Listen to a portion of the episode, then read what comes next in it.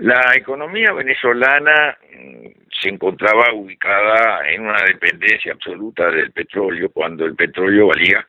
110 dólares. Hoy el petróleo está a menos de la mitad de ese valor. Y por tanto, como la actitud del gobierno venezolano ha sido la de no controlar la inflación y al mismo tiempo no estimular la producción local y al mismo tiempo hacer una política monetaria totalmente fraudulenta, que ha determinado que usted en Venezuela tiene seis o siete tipos de cambios diferentes y hoy tiene un cambio un cambio que está por arriba de 200 bolívares el dólar cuando el cambio oficial está a 6 bolívares el dólar. Usted se comprenderá que la economía no ha podido resistir ese conjunto de errores gravísimos. Y entonces Venezuela tiene una inflación del 70%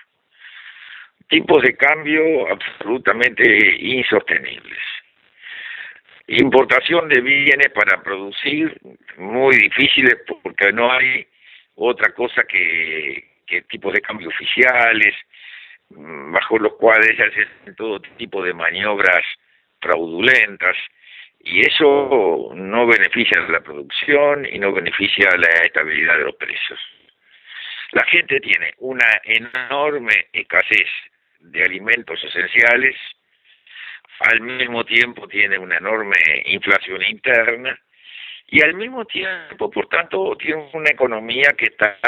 hoy por hoy con el precio del petróleo cada día con mayores dificultades. Todo eso, que es absolutamente negativo para cualquier pueblo, tiene repercusiones políticas inmediatas. La oposición le señala al gobierno todos estos errores y el gobierno comienza a reprimir a la oposición con formas violentas. Formas violentas que comenzaron en la represión de las de, las reuniones públicas de los opositores en las calles de las ciudades diferentes de, de, Venezuela, tanto en Caracas como en otros lugares del país. Y luego comenzaron con la prisión de los de los opositores, inclusive por disposiciones legales, a mi juicio, inconstitucionales. Cuando el gobierno de Chávez advirtió que la oposición le empezaba a quitar el comando de distintas gobernaciones, de distintas alcaldías como la de Caracas, dictó una ley por la cual le quitó potestades a los alcaldes y entonces, eh, utilizando extremos legales absolutamente contrarios a las normas vigentes. Cuando los opositores eran muy fuertes y los alcaldes por ello se transformaban en opositores muy fuertes, los empezó a destituir. Y cuando se hicieron elecciones para ver quién los reemplazaban, quienes ganaron las elecciones fueron las esposas de los alcaldes destituidos. Entonces, tiene un conjunto muy numeroso de alcaldes bajo presiones legislativas, otros destituidos, hasta que finalmente lo hizo con el alcalde de Caracas, que ya es un alcalde con mucho más significación política. Como lo había hecho antes con Leopoldo López, no porque tuviera un cargo de alcalde, sino porque empezó a sentir el peligro que Leopoldo López significaba porque se transformó en un líder popular muy, este, muy, fuerte. Y como también lo había hecho destituyendo ilegalmente también en su cargo de diputada a Colina Machado.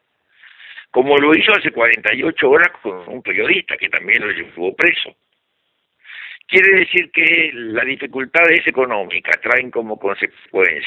dificultades políticas y las dificultades políticas lo llevan al gobierno de Maduro a ejercer actos absolutamente dictatoriales porque lo mismo que ha hecho lo mismo que ha hecho con los dirigentes políticos lo ha hecho con la prensa el gobierno ha comprado este,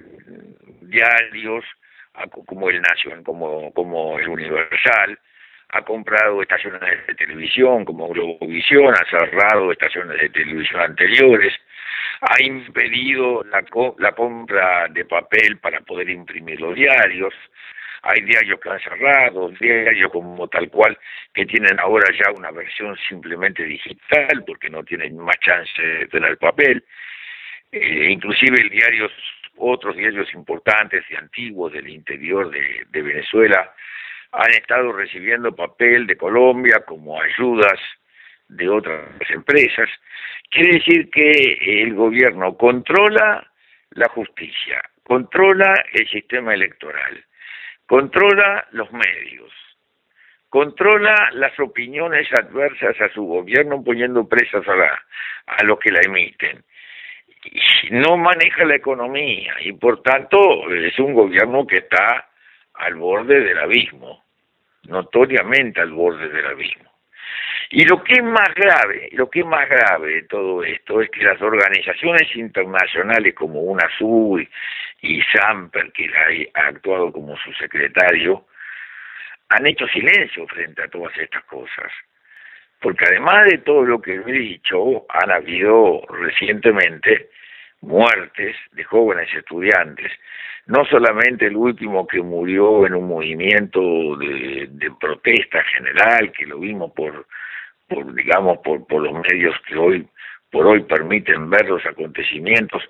como un movimiento sin significación, sin importancia, sino que inclusive se han encontrado a muchachos esposados, tirados en las alcantarillas y muertos, muertos por un conjunto de, de municiones pesadas, luego de haber sido detenidos por la policía lo cual quiere decir que son personas que han sido víctimas de un atentado policial, jóvenes que participaron en manifestaciones, que fueron detenidos y que un día aparecen esposados y muertos en una alcantarilla junto a un camino. Todo esto muestra que lo de Venezuela es un régimen absolutamente dictatorial, consentido en silencio por toda la familia ideológica de los presidentes de estos países de América que están actuando de una manera muy parecida